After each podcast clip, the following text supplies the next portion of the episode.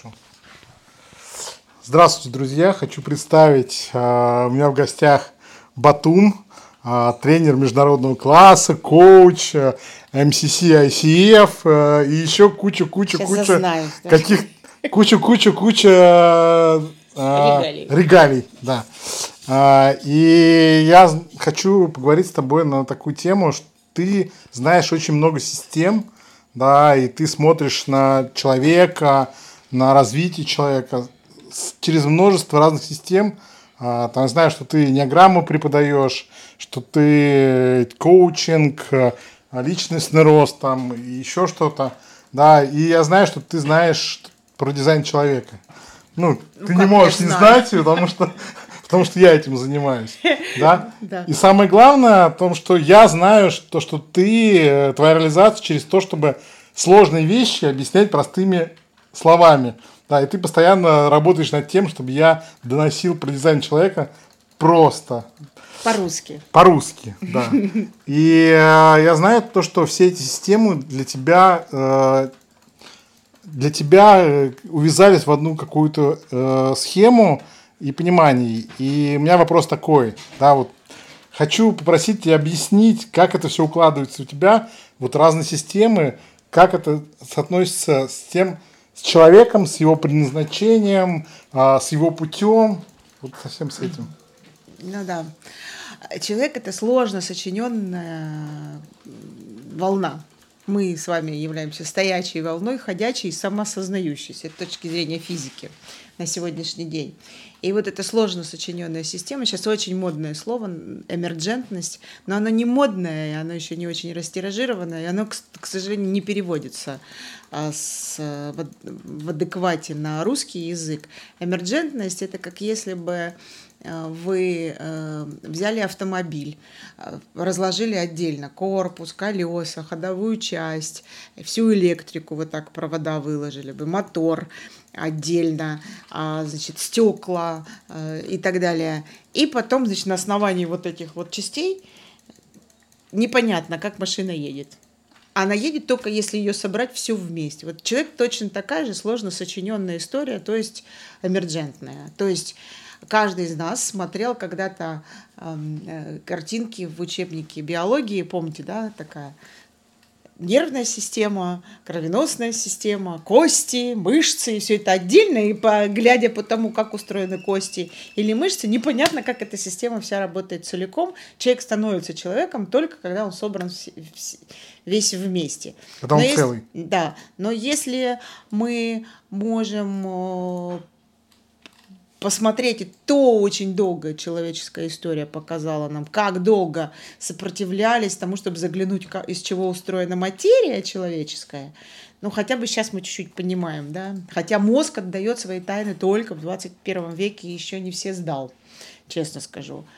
А то, если говорить о таких э, вещах, которые принято называть эзотерическими, то есть э, за мета, за пределами телесности, а, то там сам этот слепок человеческий, он тоже сложно сочиненный.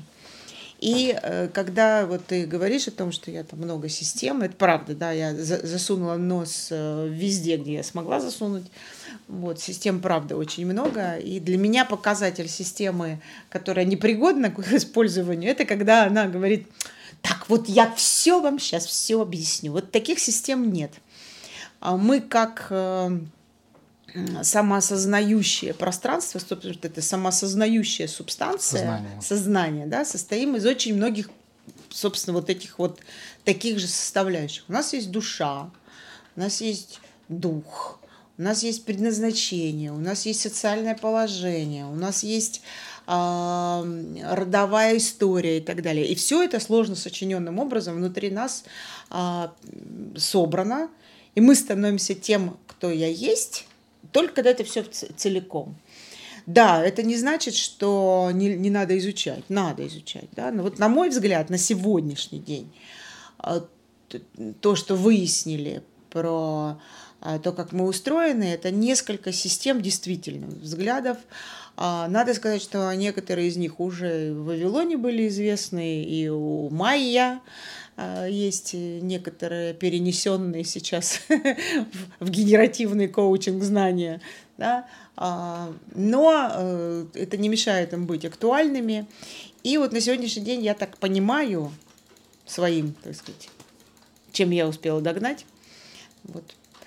Несколько вещей. Но вот э, э, характер, такая штука есть у нас у каждого. Если брать характер, э, характер на сегодняшний день э, доказанная вещь, что он э, не поменяется, и он э, зависит от того, какой, какая у вас нервная система.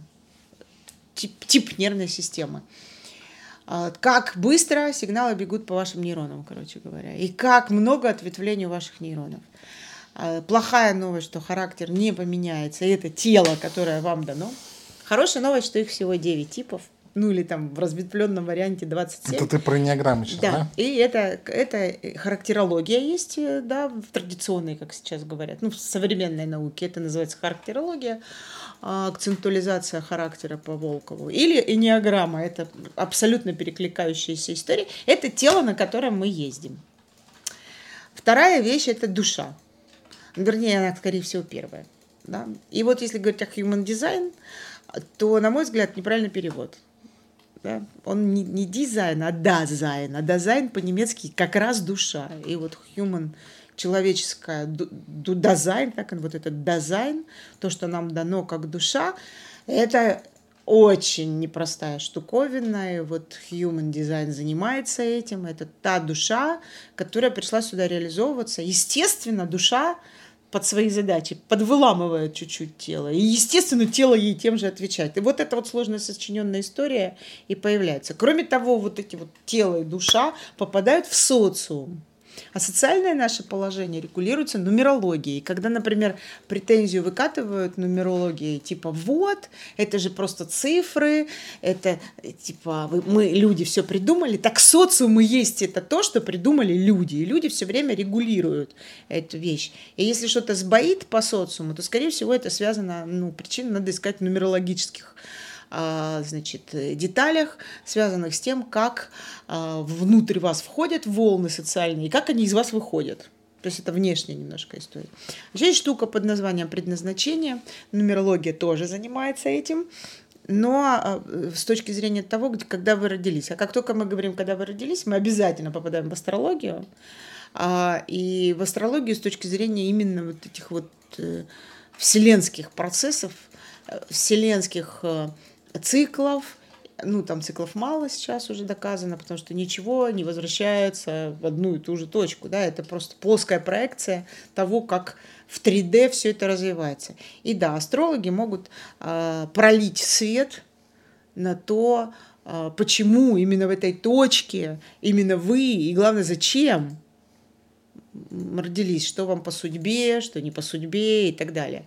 Вот. Кроме того, есть еще важные вещи типа а, с, с самой формы мышления. А если мы говорим о самой форме мышления, то мы попадаем в языковую историю. То есть очень много зависит, да, сложно сочиненная эта история, то на каком языке вообще запрограммирован ваш мозг. А по этому поводу, конечно, ну, здесь очень много споров.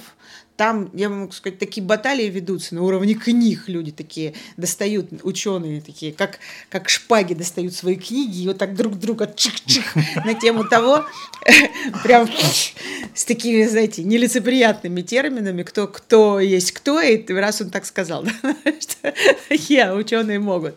Вот. И а, если говорить про язык, то все зависит от того, билинг вы, или у вас уникальный один язык, или у вас два родных, на каком языке вы думаете, потому что а, внутри нашего значит, сознания есть картина мира, слепок, слепок мира, того. и он исключительно на том языке, на котором вы думаете, или тех языках. То есть мы воспринимаем мир исключительно, через, да, это Павел через эту картину мира. Да, да, это Иван. И меняя картину мира, изучая, например, дополнительный язык, то мы расширяем Да. свою способность Ну, воспринимать как насчет реальность. расширяем, не знаю, потому Ну, что с другой стороны смотрим. есть версия о том, что люди, которые были совершенно творчески одаренными по-русски, как только они выучивают английский язык, поселившийся английский язык, стирает эту способность. М. Вот. А недавно я разговаривала с человеком, а, которому призналась, что если бы у меня было 10 л- э, если бы у меня было, нет, я сказала, если бы я бы могла выбирать жизнь, то я выбрала бы каллиграфию в китайском монастыре. И хочу выучить китайский язык, сказала ему. А он китаист, и он сказал, если у вас есть 10 дополнительных лет к жизни, то вы, конечно, можете этим заняться. Но как только вы влезете в китайский язык, вы попадете в такую картину мира, которая выломает вас полностью. То есть она перевернет, и вот так трансформирует мнение о мире. Ну, там простая вещь, например, у них нет Бога. И как вы будете жить в мире без Бога, если вы русский? Хороший вопрос, да? Вот. И, э, ну, то есть это языковая вещь. И еще есть, конечно же, моя любимая тема задавания вопросов. То есть вся эта система начинает приходить в движение, когда внутри рождается вопрос. А вот системы задавания вопросов, то есть структурные, структуры, в которых мы пребываем, а, вопросов, да, это майя знали об этом уже, о том, что от того вопроса, который ты задашь, ну это сейчас веселая история под названием «Какое ТЗ, такое ХЗ», да, вот какой вопрос задашь, такой будет ответ. Да, и искусство задавания формулировки вопросов является ключом ко всему. и Это тут мы правда. приходим к коучингу. Да, абсолютно. Ну, коучинг, вы знаете, с точки зрения вопросологии, да, нескромно скажу, что я сочинила этот термин. Почему? Потому что вопросология, изучение вопросов, а, и их э, в книгах, которые описывают мышление, как будто они, как будто мы родились с вопросами. Не так, они же откуда-то в нас взялись. А вот этой темой вообще никто не занимается. Так вот, коучинг, да, это конкретное задавание вопросов, вдохновляющих высокологических про будущее. Это узкая тема вопросологии как таковой. Вопросы, мастерами задавания вопросов, например, являются судьи. Да. Это что-то надо видеть вообще, если честно. Это квилибристика просто вопросная, только задача другая. А мастерами задавания вопросов являются все родители. Да? Все, весь НЛП отдохнет по системе «да-да», «нет-да». Или три раза «нет», и четвертый раз скажет «нет». Да? То есть это такое. Мастерами вопросов являются уже эм, э, люди, которые э, приходят в, значит, в систему, где им нужно что-то добиться, и вопросами умудряются человека в тупик поставить. То есть это вопросология, это очень широкая вещь. Но вопросология как-то... А, ну, конечно, ученые, да, у них это же самое главное. Поставить задачу – это задать вопрос грамотно, так, чтобы на него можно было развернуто ответить. И э, а откуда они берутся, эти вопросы? Сие большой вопрос есть.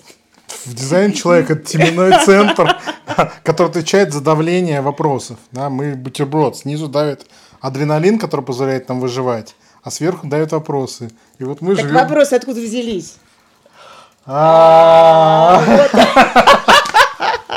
Прилетают к нам вопросы. Не знаю, не знаю. На мой взгляд, Друг от ну, друга. как бы там, да, такой вопрос. Ну ладно, подождем, может быть, э, когда я, я сижу и, и говорю вместе со всеми, подождем, когда моя книжка выйдет. Потому что я в таком же состоянии, как все. Когда она выйдет? Когда там темечко, как ты говоришь, придавит уже окончательно, не знаю. Вот, но там эта тема описывается. Спасибо тебе за такой развернутый ответ на, на, на множество вопросов. Спасибо, пожалуйста, э, приходите к нам учиться. Да.